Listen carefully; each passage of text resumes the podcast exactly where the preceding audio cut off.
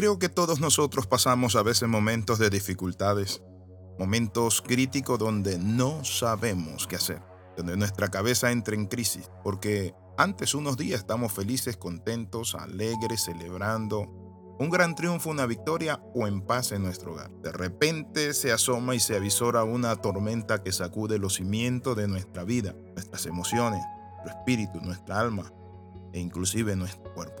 Es allí donde tenemos que hacernos una pregunta. ¿Qué hacer? ¿Qué hacer cuando no se sabe qué hacer? Bienvenido a este devocional. En 2 de Crónicas capítulo 20, verso del 12 al 15, se nos muestra que había un rey en Israel, que Dios había bendecido mucho y había hecho la paz y había hecho volver al pueblo a Dios. Pero en determinado momento dice la palabra de Dios que se encontró con esta situación. Todos los ejércitos de Moab, de Edom y de Seir venían contra él. Y dice la palabra, Oh Dios nuestro, él oró a Dios, ¿no los vas a detener? Somos impotentes ante este ejército poderoso que está a punto de atacarnos. No sabemos qué hacer. Mientras todos los hombres de Judá estaban en pie ante el Señor junto con sus esposas, sus hijos y aún los niños pequeños, el Espíritu del Señor vino sobre uno de los hombres allí presentes, se llamaba así el hijo de Zacarías. Y luego dice el verso 15, dijo, escuchen habitantes de Judá y de Jerusalén, escuche rey Josafat, esto dice el Señor, no tengan miedo, no se desalienten por este poderoso ejército,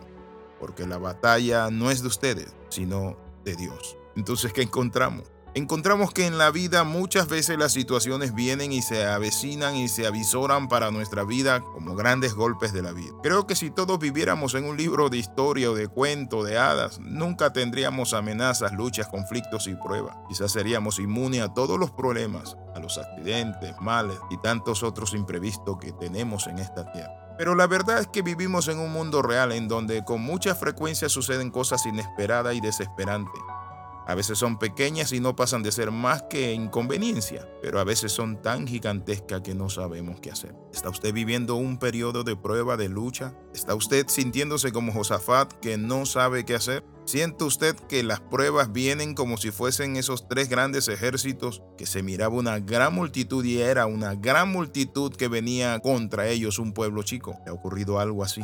¿Se ha visto de repente en una situación que le pone todo de cabeza? Han estado en algún momento cuando no saben qué decir o hacer o dónde correr o a quién buscar. Este es el tiempo de buscar a Dios. Si usted está escuchando esta palabra es porque esta palabra es para su vida. Eso yo lo sé. En la Biblia encontramos la vida de un hombre llamado Josafat. Él fue un tataranieto del rey David. Y en ese momento era el rey de Judá. Cuando vienen los moabitas, amonitas y edomitas eran antiguos enemigos del pueblo de Israel. Venían a destruirles. Muy agresivo y con mucho odio esa gente. Pero algo que tenemos que señalar es que aunque el enemigo se levante contra nosotros y venga como un río poderoso, más el Espíritu de Dios levantará bandera sobre él.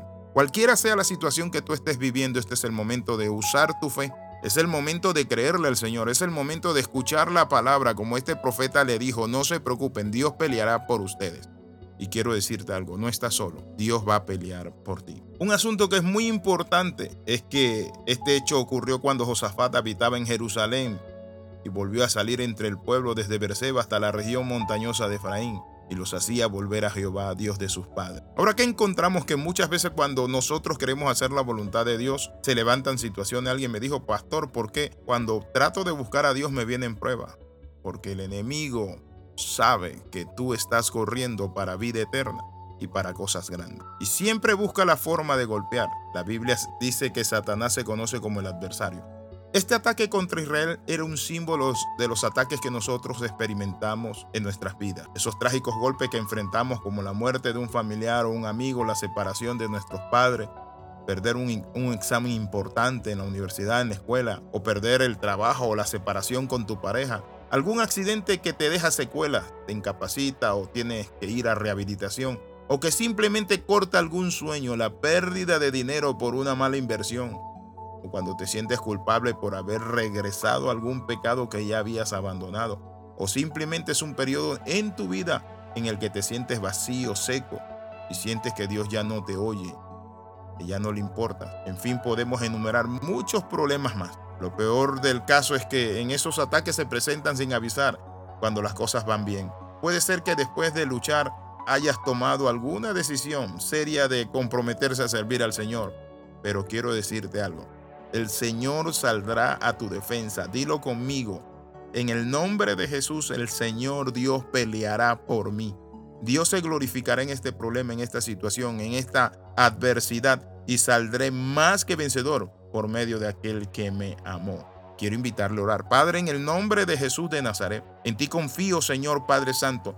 En esta situación que estoy viviendo, no sé qué hacer, Padre, pero te pido tu gracia, tu misericordia y tu sabiduría por Jesús tu Hijo. Amén y amén. Suscríbase a nuestro canal. Amén y amén.